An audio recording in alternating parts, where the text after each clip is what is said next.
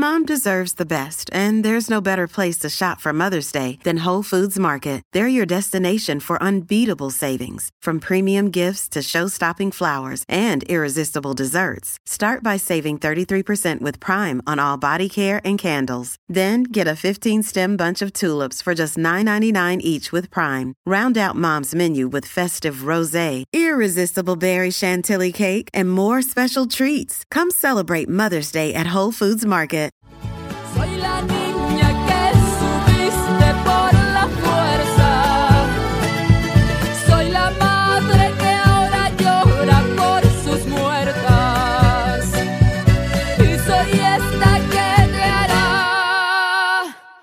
Pagar las cuentas.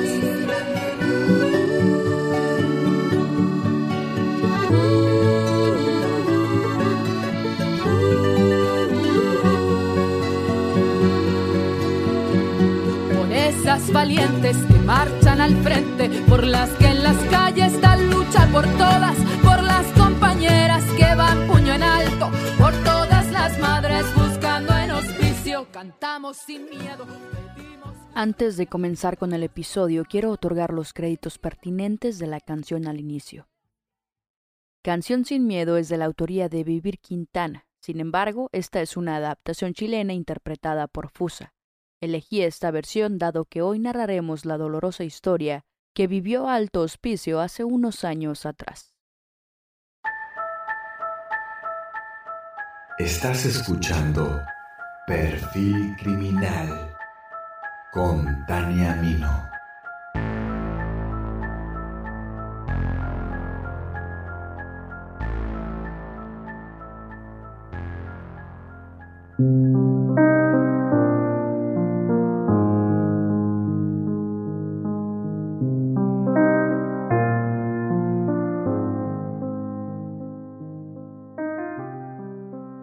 ¿Qué sentirías si un día tu hija, tu hermana o tu nieta sale de casa para dirigirse a la escuela, pero no regresa?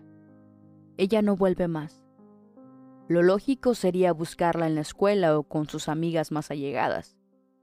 Pero te das cuenta de que no llegó a clases ese día, que ninguno de sus compañeros la vio, que nadie sabe de ella.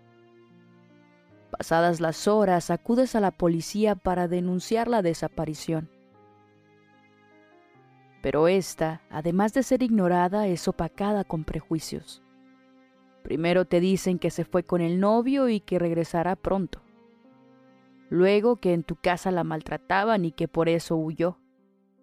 Que fue a prostituirse por unos cuantos pesos, porque seguramente en tu casa no hay ni para comer pero que cuando se canse volverá. Tú sabes que no es así. Te aferras a la idea de que ella no pudo haber desaparecido voluntariamente, pero nadie te escucha. Las autoridades aplastan su imagen y la de tu familia.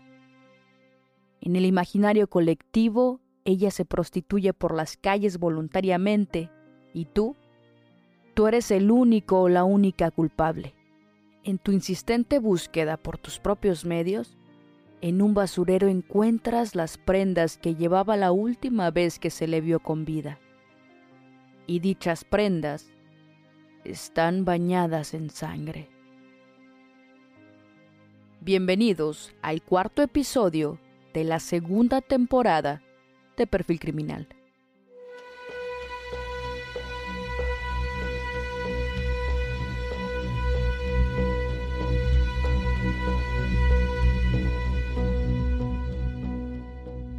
Hoy emprenderemos un viaje funesto hasta Alto Hospicio, un municipio de la provincia de Iquique, Chile.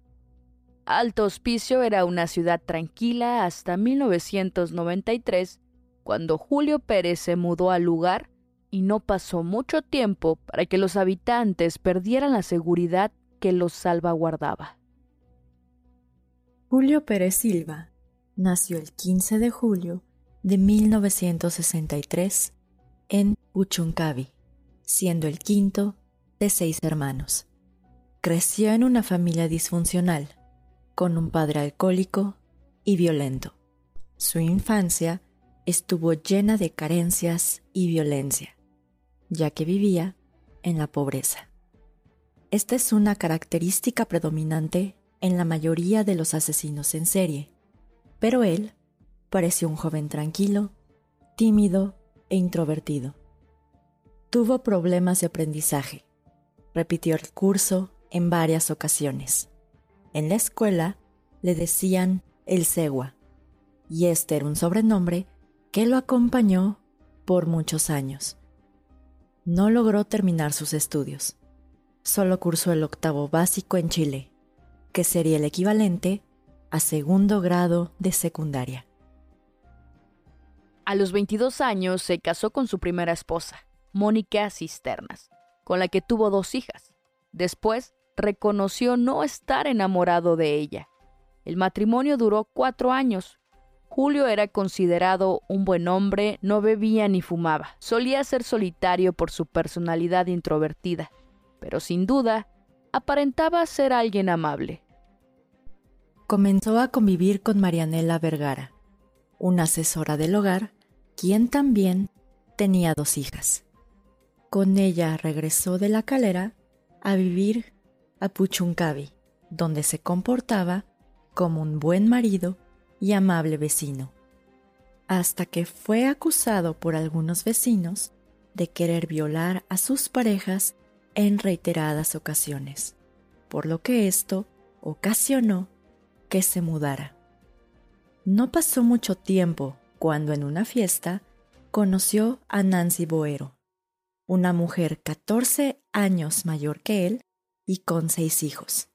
A las dos semanas ya vivían juntos y luego se establecieron en Alto Hospicio, en un sector conocido como La Negra. Más tarde se cambiarían a Autoconstrucción, otro sector de la localidad. Luego de llegar a Alto Hospicio, trabajó como obrero en una constructora y se compró un carro Nissan gris metálico. Posteriormente laboró en una refinadora de sal donde se le recuerda siempre como un hombre callado. Al tiempo cambió el Nissan por un Toyota Corolla blanco y empezó a operar como taxista pirata ocasional. Julio solía vestir de jeans y camisetas blancas ajustadas, peinado prolijamente e impecable. Sus excompañeros de trabajo dicen que era un hombre amable y que reía con facilidad, pero que le costaba relacionarse con los demás por su carácter solitario y callado. En ocasiones Julio amasaba pan y les convidaba a sus conocidos. Le gustaba hablar de sus tres perros, el Nacho, la Duquesa y el hijo, que había bautizado así porque lo quería como tal. Adoraba a sus perros, su único pasatiempo era el fútbol. Parecía amenazante solo cuando estaba en la cancha. Se mostraba amable y solidario. A las mujeres les parecía alguien atractivo. Pero esa máscara de buen esposo, amigo y compañero no le duraría mucho tiempo. El 17 de septiembre de 1998, recoge en la playa de Iquique a Graciela Montserrat. La joven de 17 años le gustó y le ofreció dinero por sexo. Según su confesión, todo iba bien hasta que la chica intentó robarle. Pero es solo su confesión, pues ella ya no está para contar su versión. Ya que Julio perdió el control, la golpeó insaciablemente en el rostro con una piedra hasta la muerte y la dejó en una playa.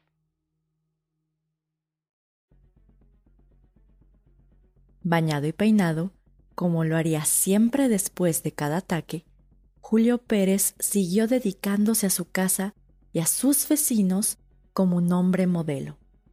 Debido a que el caso sucedió previo a las fiestas patrias del país, el crimen no fue tomado en cuenta y se enfrió. Parecía que todo había sido solo parte de un desenfreno y que no volvería a suceder. No obstante, había pasado poco más de un año cuando la mañana del 23 de noviembre de 1999 vagaba en su auto. Parecía un día como cualquiera, hasta que se encuentra con Macarena Sánchez de 13 años. Ella se había quedado dormida y sus compañeros se fueron antes al colegio, por lo cual se fue sola. Pérez Silva le ofrece un acercamiento a la escuela como las líneas de autobuses son irregulares en el pueblo y la joven temía llegar tarde, aceptó subir a su vehículo. Era una inocente jovencita que quería llegar temprano. Llevaba su uniforme escolar e iba con el anhelo de aprender y superarse. Nunca más fue vista con vida. Algo pasó entre la casa y la escuela. Aquí Julio cruza una línea simbólica. Ya no hay ofrecimiento de dinero. Ya no hay un robo que enfurece. Julio la amenaza con un cuchillo. La viola, le amarra las manos y la tira a un pique minero. Como siempre, aquel día, Pérez Silva estaba de regreso en su casa temprano, borrando huellas de su cuerpo, del auto y de su ropa. Nada extraño en un hombre casi obsesivo por el lavado. Para el siguiente ataque, el tiempo de enfriamiento se redujo considerablemente. Solo habían pasado poco más de dos meses. En febrero del 2000 da otro paso más. Ataca a Sara Gómez y tres días después a Angélica Lai. Estamos hablando de que el tiempo entre sus ataques se había reducido a menos de una semana. Algo detonó en su interior. Estaba desenfrenado. Los padres de estas jóvenes denunciaron las desapariciones en la comisaría de policía de Alto Hospicio, pero fueron cínicamente ignorados. El 23 de marzo del mismo año, viola y asesina a Laura Sola Enríquez, de 14 años. Una y otra vez, Pérez Silva repitió la misma rutina.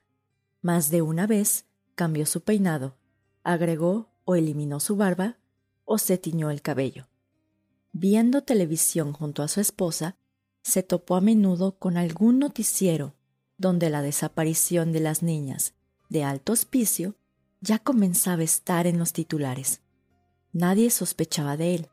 Se sentía invencible y con altos parámetros de grandiosidad. Ahora bien, quisiera hacer una pausa en este punto de la historia para resaltar que la provincia de Alto Hospicio era una comuna en extrema pobreza, rodeada de marginalidad, en condiciones deplorables e inhóspitas. No contaba con los servicios básicos, ni escuelas u hospitales. Un lugar nada alentador para vivir o proyectarse a futuro. Muchos querían huir de ahí, pero para ello se requería dinero. Hago este paréntesis porque después de las extrañas desapariciones de las menores, se hicieron las denuncias pertinentes. Sin embargo, las autoridades ignoraron los hechos. A palabra de la policía, no eran desapariciones forzadas. La prostitución era el factor de escape para las mujeres desaparecidas, debido a las pocas oportunidades laborales y violencia intrafamiliar. Niñas desaparecidas. El resto nos estaba diciendo que no, que se habían ido, pero nosotros instalamos el tema de que las menores habían desaparecido. Nosotros presumimos que están vivas, en forma separada, y lo que es más fehaciente, tendrían que estar acá dentro del país. Las desapariciones no cesaron. El 5 de abril, Julio secuestra, viola y asesina a Catherine Arce. Como a las anteriores, entierra su cadáver en un basural clandestino. Su maldad iba en aumento. El 22 de mayo, rapta, viola y asesina a Patricia Palma. Diez días más tarde, hace lo mismo con Macarena Montesinos. El 2 de julio sería funesto para Viviana Garay, a quien mató de un golpe en la cabeza. Aquí es cuando la historia daría un giro significativo. Orlando Garay, el padre de Viviana, investigó los hechos por cuenta propia. Agrupó a todas las familias que estaban sufriendo lo mismo y el tema pasó a ser noticia. Viviana, si tú me estás mirando, por favor, llámame. Nosotros te esperamos, te queremos mucho. Se empezaron a juntar, a ver qué había pasado con cada una. Compramos una cartulina, empezamos, mira, hacer dibujos de alto auspicio. Acá va la carretera, aquí está esta calle, aquí, aquí. ¿De dónde desaparecen? Resulta que todas las que desaparecían eran de las tomas, no del auspicio antiguo. Unas niñas en las tomas.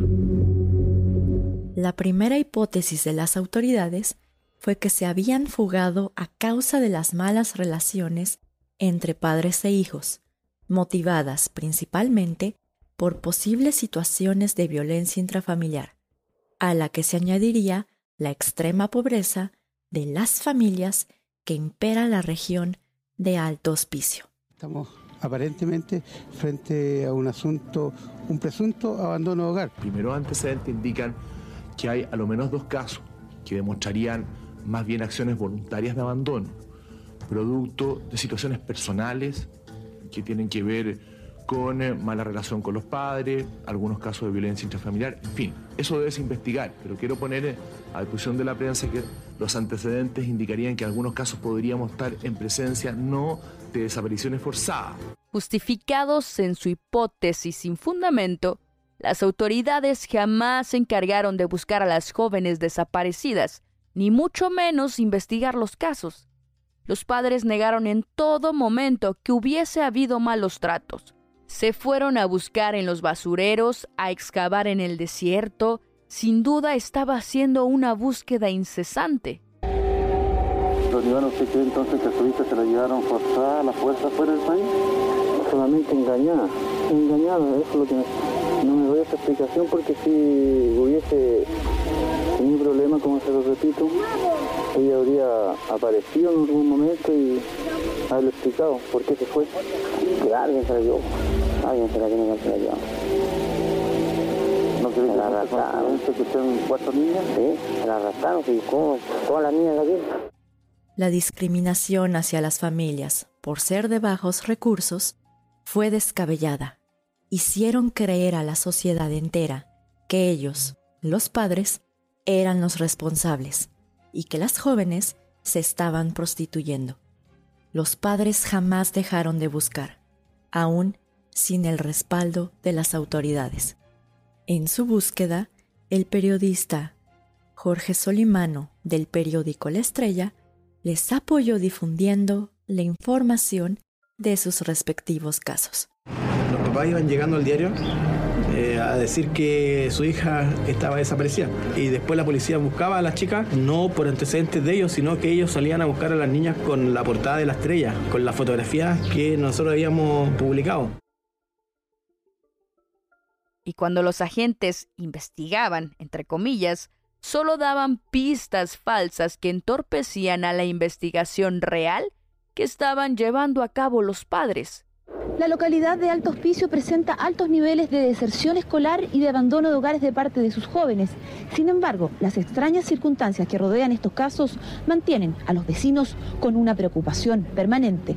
Aquí la otra vez andaba un auto blanco buscando niñas. Buscando un auto buscando niñas. Otra de las hipótesis fue que se trataba de un caso de trata de blancas en países limítrofes como Perú y Bolivia. La posibilidad de que una red de prostitución estuviese secuestrando a menores llevó incluso a la policía chilena y a los familiares de algunas de las niñas a investigar varios prostíbulos de esa zona. Los padres se organizaron y comenzaron a investigar en los pueblos contiguos. Invirtieron sus pocos ahorros en costear los viajes con la esperanza de encontrar una respuesta, pero tampoco se obtuvo resultado alguno. Buscábamos las calles. Yo me iba, yo estuve en Calama durmiendo hasta debajo de un asiento. son ciudades chiquititas, se juntan todos los fines de semana en una parte. Y yo iba a esas partes a ver si veía si estaba mi hija o había alguna niña. Y Carabinero nos dijo, no, dijo, las cabras están acostumbradas a irse de su casa. Con los pololos se prostituyen, andan drogadas, andan en la calle, pero ya va a volver, va a volver. Después me llaman de los S7 de ahí abajo. ¿Sabe que su hija está embarazada y está viviendo con un, con un gallo mayor que ella? Ella tiene 13 años el gallo tiene como 40. Pero yo quiero verla, pues. Yo quiero saber, no importa lo que haya pasado, pero yo quiero verla. El tiempo pasaba y ante el poco éxito de las investigaciones policiales, se solicitó la intervención directa del presidente Ricardo Lagos para que así agilizase las indagatorias. Pero se portó indiferente y frío ante la situación. Mi hija murió en manos del Estado y usted es el presidente del Estado. Quiero justicia. Esta es la investigación más completa que se ha hecho. Yo no estoy en condiciones de hacer nada más. Yo encantado los vuelvo a recibir si ellos tienen elementos nuevos que aportarme. Le he dicho, si tienen algo nuevo que aportar, lo recibo. En la quinta región, otras dicen que está en Arica. Bueno, eh, creo que es muy dramático y en consecuencia eh, yo haré todo lo que esté a mi alcance como presidente, ¿verdad?, para poder eh, colaborar y llevar tranquilidad. Estuve con una abuela en la mañana y ahora en la tarde se me acercó una madre y lloraba amargamente. Hubo momentos de, dolor, Lloraba amargamente y, y, qué otra cosa puede hacer una madre que no es llorar por una hija que no sabe qué fue de ella, ¿verdad? Eh, con esto no estoy diciendo nada, estoy simplemente cumpliendo mi obligación de presidente, es decir, hagamos un tremendo esfuerzo como país y ver si podemos llevar tranquilidad a estos familiares.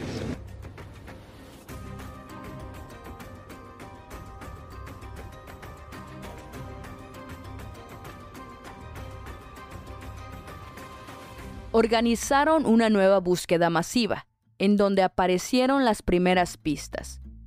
El 18 de julio del 2000, el uniforme y la mochila de Viviana Egaray fue encontrado en un vertedero cerca de Alto Hospicio. En otro basurero fue encontrada también la mochila, cuadernos y ropa de Catherine Arce, con manchas de sangre. El dolor de los padres y familiares de las víctimas fue desgarrador. Según la investigación paralela que realizan los padres, este sería un punto clave. Desde esta esquina, las menores habrían sido obligadas a ir a un mismo lugar. ¿Pueden imaginar la frustración y el dolor que estaban sintiendo las familias? Eran ignoradas, atacadas y humilladas. Puede resultar sorprendente e irritante que no hubiesen pensado que podía tratarse de un caso de asesinatos en serie, o por lo menos en secuestros premeditados habiendo tantas coincidencias. Por un lado, todas las desaparecidas eran adolescentes entre 15 y 17 años. Todas estudiaban en el mismo instituto. Todas tenían el pelo largo y oscuro y en su mayoría desaparecieron en un lapso corto de tiempo. Por lo menos, estos indicios parecían apuntar a que alguien escogía a sus víctimas según unas características concretas. Ellos se dedicaron a investigarnos a nosotros, no investigar el caso de las niñas, buscarlas, saber qué es lo que había pasado, a dónde habían ido ellas y todo. Se inventó que estaban allá en Papudo, que se inventó un montón de cosas. Eh, mi mamá recibió una carta es como una resolución, digamos, como que el caso se cerró y esa fue la búsqueda para ellos. Eso fue lo que ellos encontraron, lo que pasó en realidad con cada uno. En el caso de mi hermana, porque yo recuerdo lo que a ella le escribieron, decía eh, a la señorita Macarena Sánchez Jabre, eh, ella tenía eh, problemas en su hogar, se prostituía en las calles de Iquique y era una drogadicta. Pérez Silva aguantó hasta el 17 de abril del 2001. Esa madrugada, todavía sin luz, amenazó con un cuchillo a Maritza de 16 años y la violó. Sin embargo, no la asesinó. las luces de un auto cuando le iba a arrojar una roca sobre la cabeza lo hicieron huir. Maritza, que no pudo ver a Julio, fue llevada a un hospital. Le extrajeron muestras de semen.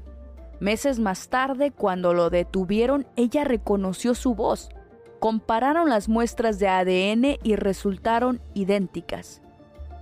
La sangrienta historia de Pérez Silva estaba llegando a su fin. El 3 de octubre comete el ataque final. Confiado, seguro de su modus operandi. Secuestra a Bárbara de 13 años, a quien viola, golpea y arroja un pique minero del desierto. Ella logra sobrevivir al ataque y evita su violación. Un hombre pasaba por la carretera cuando había Bárbara bañada en sangre y brutalmente golpeada. Atónito, retrocedió a buscarla. Ella le rogó que la llevara a la policía. Por esta razón, la llevó a la subcomisaría de Alto Hospicio, en donde denunció a los policías cómo un hombre en un automóvil blanco la había recogido en la puerta de la escuela para llevarla a casa. Me quiso dar la micro. Tuve que irme a la otra esquina y ahí cuando pasó el auto. Lo que pasó es que él paró y me dijo, ve a la escuela del autobús. Y yo le dije, sí, pero me apoyar por 100. Me dijo, ya. Él me dijo que iba a ir a buscar a una sobrina y me llevó a buscar a sobrina. Y dije, ¿sabe qué, caballero? Estoy realmente muy agastada. Me dijo, pero si al tiro, ya, cálmate, si al tiro, vamos. Y de repente viene, me pone la cuchara en el cuello, se para el alto, me pone la cuchara en el cuello y me dice que, que me quedé calladita, me pasé para adelante y me tiró la silla para atrás. Como a los 10 minutos se detuvo y ahí fue cuando me violó. Me dijo que él era psicópata, o sea, que era el psicópata de altos pisos, que él había matado a las niñas desaparecidas y que yo no me iba a salvar de esta. Y de repente viene y me va a tirar la piedra. Y como yo vi esa piedra dije, esta no me salgo, porque era una piedra súper grande. Entonces yo agaché la cabeza y me la tiró. Y me cayó acá, acá, acá atrás. Y después ahí eh, me siguió gritando cuestiones, pero algunas cosas las empecé a escuchar. O sea, que me dijo, bueno, me voy a salvar de esta. Y pescó otra piedra y me la tiró. Y yo ahí me desmayé. Con la descripción tan precisa que facilitó Bárbara, Pérez Silva, por fin, pudo ser detenido. Julio pasaba días estudiando los recorridos de las víctimas antes de ofrecer llevarlas y no se descarta que algunas hayan sido elegidas deliberadamente. El modus operandi de un psicópata es lo más característico de su accionar, donde la violencia y frialdad de sus actos son los patrones repetidos en cada ataque.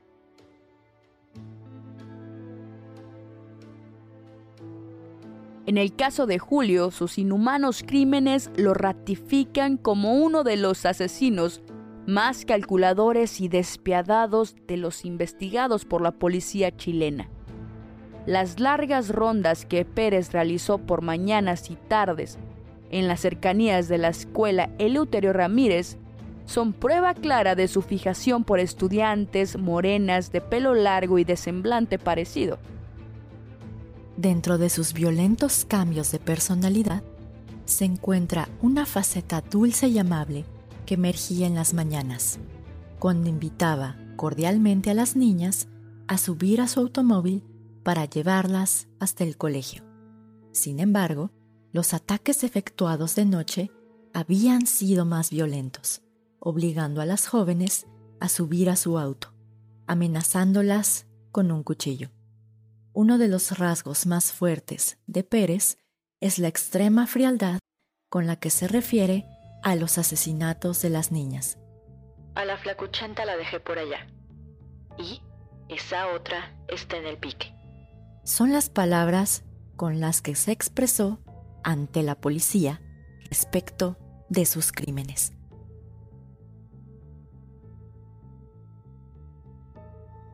Antes de cometer un crimen se preparaba psicológica y físicamente. Se dejaba crecer la barba para evitar que algún testigo lo reconociera y a veces se teñía el cabello.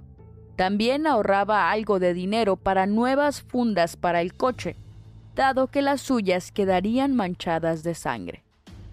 De preferencia, actuaba los viernes para entorpecer las denuncias y estudiaba los recorridos de las patrullas policiales.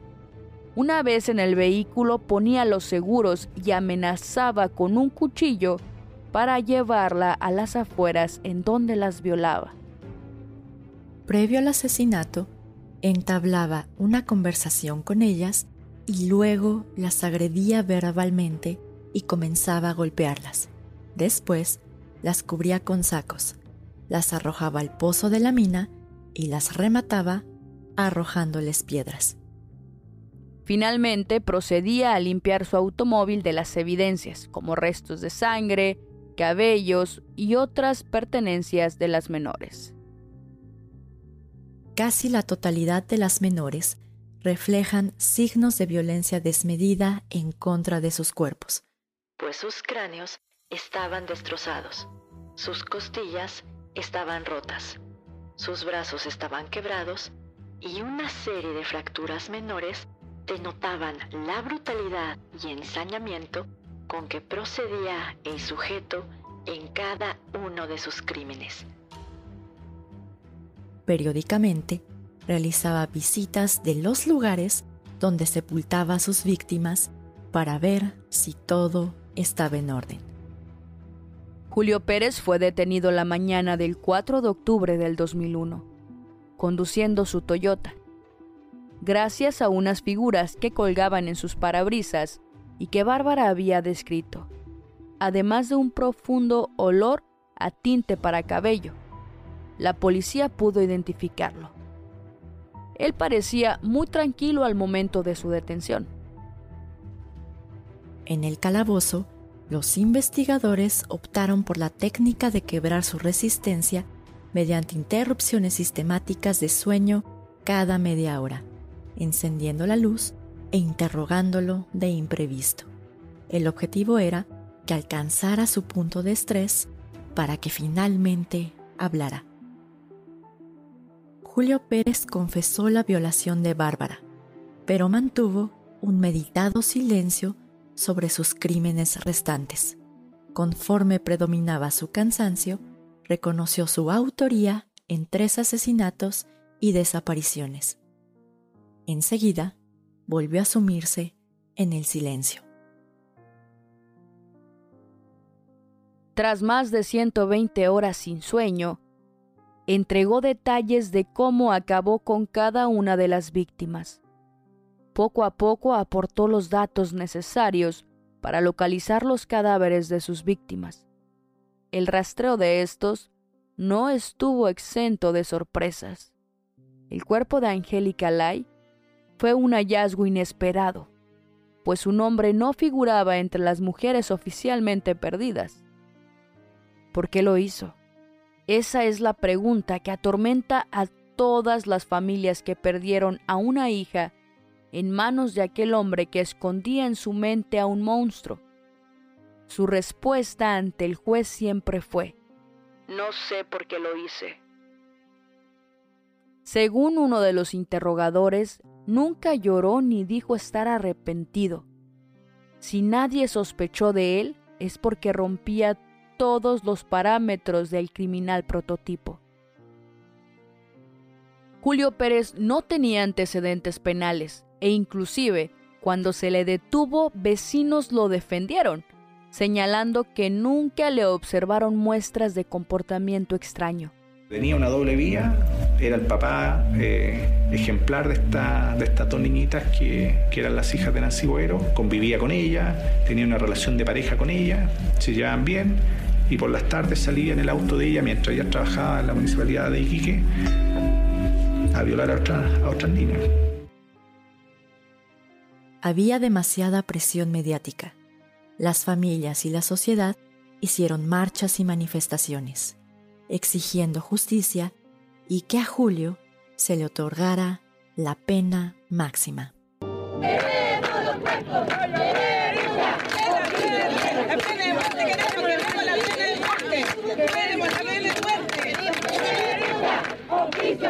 La policía me dijo que yo había enterrado a mi hija en mi propia casa. Y yo me las tragaba, me tragué todo. El 26 de febrero de 2014 se le sentenció a cadena perpetua simple, en calidad de autor de los delitos de homicidios calificados, en los que perdieron la vida Macarena del Carmen Sánchez Jabre, Graciela Montserrat Sarabia Tapia, Patricia Edith Palma Valdivia, Laura Andrea Sola Enríquez, Macarena Cecilia Montesinos Iglesias, Catherine Elizabeth Arce Rivera, Angélica Lai Alcayaga, Ornella Linares Cepeda, Viviana Melisa Garay Moena, Sara Marisol Gómez Cuevas, Angélica Miriam Palape Castro, Gisela Melgarejo Navarro, Ivonne Alejandra Carrillo y Daisy Sara Castro Mamani.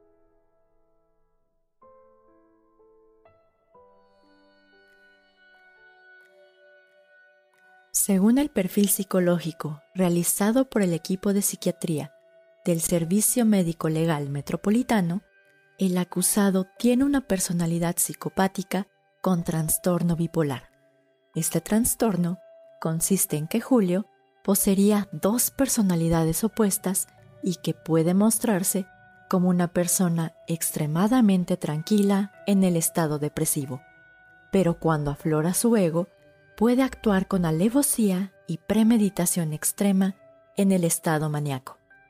Posteriormente, en la subcomisaría, mantuvo a los policías que lo interrogaron en un juego psicológico que muestra no solo su frialdad, sino también la seguridad que tiene sobre sus actos, actitud muy característica en un psicópata. Si analizamos su modus operandi y la total premeditación con la que actuaba, refleja que estamos ante un asesino en serie organizado.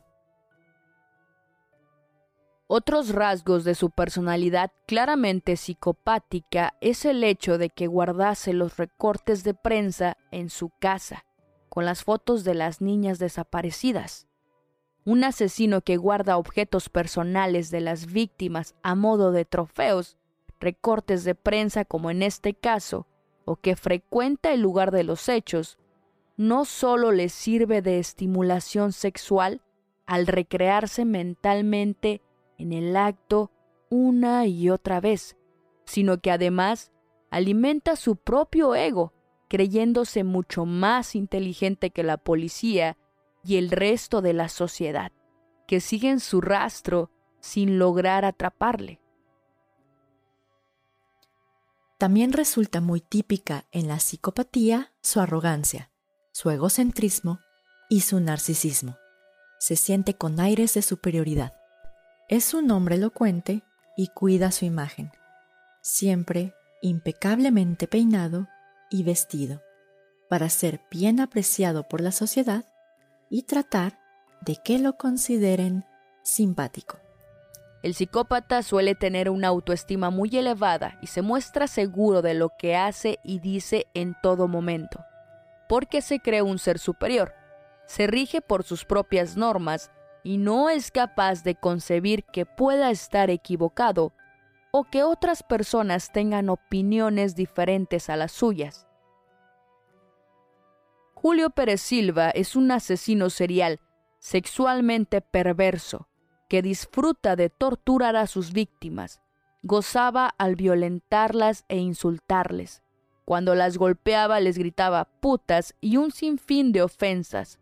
Vociferaba como un loco jamás mostró arrepentimiento por sus actos, más bien parecía sentirse orgulloso de sus acciones. Después negó y se retractó de todas las declaraciones que había hecho. Incluso señaló tener un cómplice. Según las investigaciones, esto no es posible, y él actuó solo. Sin embargo, con estas afirmaciones, intentaba disminuir su condena. Hasta el día de hoy, no reconoce su culpabilidad. Estando en prisión, declaró lo siguiente. Ellos tienen que seguir luchando, como yo voy a seguir luchando acá, por mi inocencia. Ellos por buscar la verdad. Si no maté cuando era más joven, ¿por qué tenía que matar una, con una niña cuando tenía más edad? Cuando entramos a verla nosotros, yo no sé, eh, eran puros huesitos. Aparte de eso le faltaba un pie, las manos, o sea, los dedos, el pelo que era corto, eh, le faltaba su ropa, varias prendas. Podemos decir que ya eh, fue identificado un cuerpo, una de las menores, con certeza un 100%, correspondiente al cuerpo de, la niña Viviana Garay. Después tenemos el cuerpo de, de una menor, Angélica Lai. Después tenemos cuatro cuerpos con alrededor de un 80% de certeza, correspondiente a las menores, Macarena Montesinos, Patricia Palma, Macarena Sánchez y Caterina Arce. El 15 de octubre de 2001 se llevó a cabo el funeral. Sin duda, fue una ceremonia llena de emociones, sufrimiento y emotividad. Con los restos encontrados de las jóvenes, las familias y alto hospicio dieron el último adiós a todas ellas. Prácticamente todo Iquique se volcó a las calles.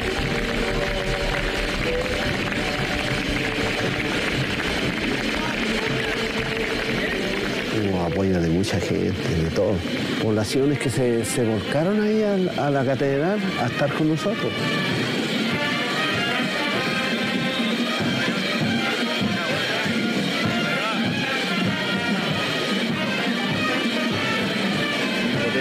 Se hizo algo. Imagínense este drama que están viviendo toda la familia, nosotros. Habiendo dicho tantas veces, aquí pasó algo grave, muévanse más, que hayan resultados. Y era ya como terminar una etapa de búsqueda y, y abocarte más que nada a tener de cuerpo y alma a tu hija, aunque no la tenéis viva. De que ya esa desesperación de saber de que no la haya a buscar más ya haya terminado. A los familiares también les decían lo mismo. O sea que se andaban prostituyendo a debajo de tierra, se andaban drogando debajo de tierra dos años. ¿No cree que es mucho? El gobierno pidió disculpas públicas a las familias de las niñas asesinadas, reconociendo que durante la investigación las víctimas sufrieron la descalificación pública. Quiero pedirle excusas si la reacción que ellas tuvieron fue fuerte, me parece normal. Excusas porque no estaba en condiciones de poder darle información que por desgracia se ha informado. En ese momento la investigación apuntaba que probablemente se trataba de alguien que las había asesinado. Durante siete meses, Carabineros investigó este caso y careció de orden judicial. Lo hizo por el interés y por la vocación de servicio que siempre ha demostrado. Lo único que aparecen eventualmente como encubridores del actual delictivo son las policías. Efectivamente hay pistas extractivas que se siguieron y orientaciones eh, equivocadas, pero eso no justifica, en mi opinión personal, que los detectives, vuelvo a decir, se hayan apartado del método de investigación criminal. Se trabajó en varias hipótesis. Recorrimos todo el país, eh, recorrimos los países vecinos, hicimos investigaciones, consultamos los archivos y no logramos nada concreto. Después de la batalla todos son generales. Puede que se hayan incurrido en algunas inadvertencias, puede que las cosas eh, eh, habrían sucedido, igual no se habrían evitado seguramente los homicidios, pudo haberse tenido quizás antes éxito de la investigación, pero, pero hay muchos muchos pero. y-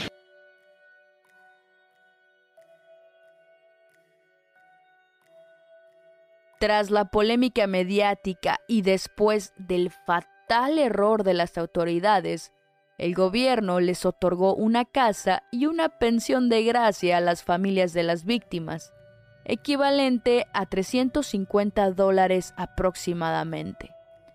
Esto como reparación del daño, intentando borrar todos los errores, la discriminación y la negligencia que hubo en el caso.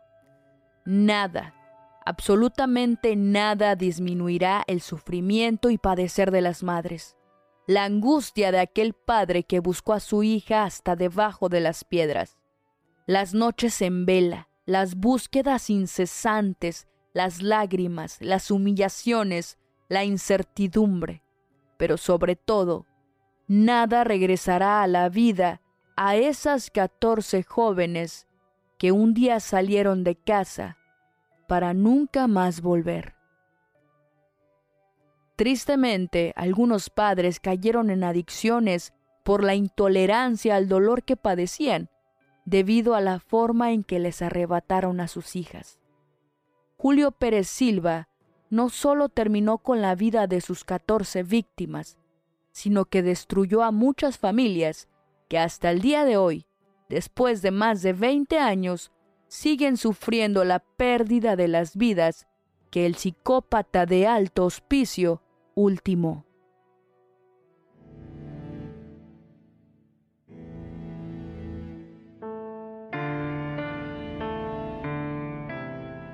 Es innegable la discriminación existente hacia las personas con menos recursos económicos.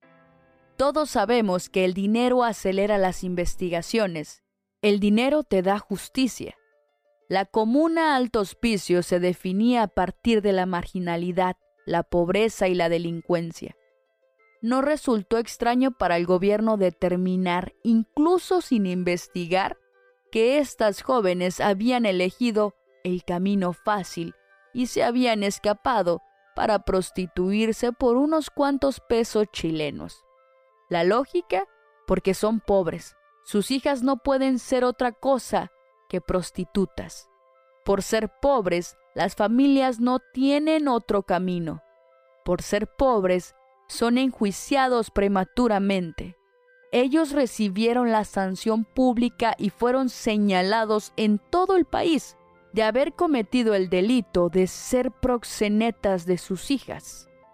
Esto solo deja en entrevisto que la moralidad de las clases bajas se cuestiona injustificadamente. Una vez que se descubrió que las jóvenes fueron víctimas de feminicidio, el retrato discriminatorio de las adolescentes cambió drásticamente. De prostitutas pasaron a santas, ángeles a vírgenes ultrajadas. Después de su muerte, las nombraron reinas de la Pampa y la opinión pública contradijo su discurso original. Y de reinas pasaron a santas. Personas de distintas regiones llegan hasta sus tumbas para pedirles ayuda y entregarles ofrendas a modo de culto. Son varias las placas que agradecen los favores concedidos. De esta forma, el memorial se transformó en una especie de capilla para pedirles milagros o favores. Julio Pérez Silva era el lobo disfrazado de oveja, un vecino amable, callado e introvertido, el compañero, el esposo y el padre ejemplar. Los asesinos en serie están más cerca de lo que uno cree. Aquel vecino que te da los buenos días, el que te ofrece un aventón, el que te saluda por las tardes, el compañero que te cubre en el trabajo, el esposo incondicional, el atractivo desconocido que te sonríe en la calle. Ese, quizás cuando se le presente el momento, desahogue sus más oscuros deseos o quiera meter tu cadáver en pedazos al refrigerador. No sé, nunca hay que confiar a ciegas en nadie. La maldad está en todos lados y solo la revelaremos cuando se nos presente la oportunidad.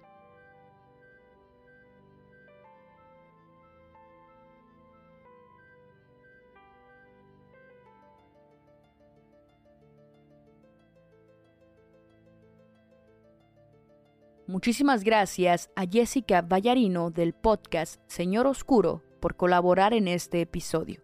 Y muchísimas gracias a todos los escuchas por llegar hasta el final. Realmente me pareció un episodio muy duro y muy crudo. Me gustaría que me compartieran sus opiniones al respecto en las diferentes redes sociales. Sin duda relacioné este caso con el episodio de la bestia de Tamuín, que aunque uno ocurrió en México y otro en Chile, el actuar de las autoridades correspondientes fue muy similar. Las familias y las víctimas fueron revictimizadas una y otra vez. En serio me gustaría recibir sus opiniones y comentarios sobre este caso. Recuerden que el podcast está disponible en todas las plataformas. Apple Podcasts, Amazon Music, Spotify, eh, Deezer, Google Podcasts, Evox, también está en Himalaya y en un montón de plataformas más. Y de igual manera se pueden suscribir en el canal de YouTube Perfil Criminal. Pero antes, Jessica, compártenos tus comentarios de respecto a este episodio, qué te pareció y cuéntanos un poquito más de ti.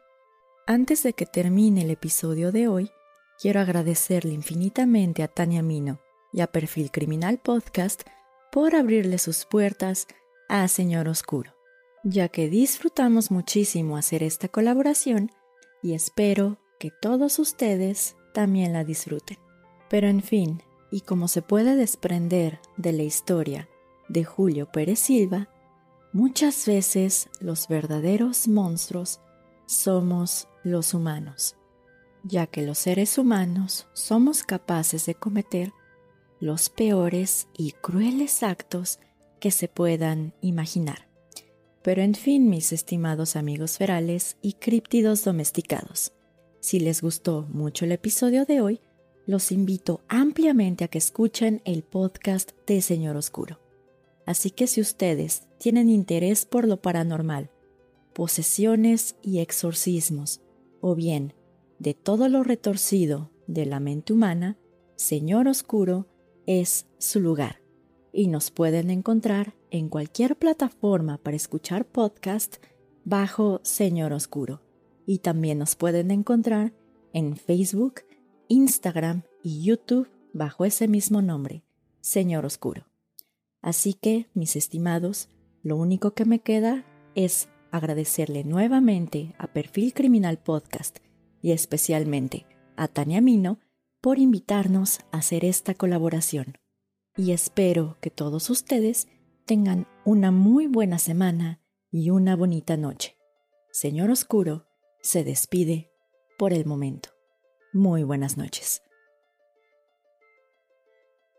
Realmente yo disfruté un montón compartir micrófono contigo, Jessica. Creo que esta colaboración resultó muy buena, muy agradable y espero que a los escuchas les haya gustado. Espero que también la hayan disfrutado tanto como, como yo y ojalá no sea la única vez que te tengamos por acá en perfil criminal. Y pues nada chicos, ya saben dónde encontrarme yo me despido. Mi nombre es Tania Mino. Esto fue Perfil Criminal y nos escuchamos la próxima semana.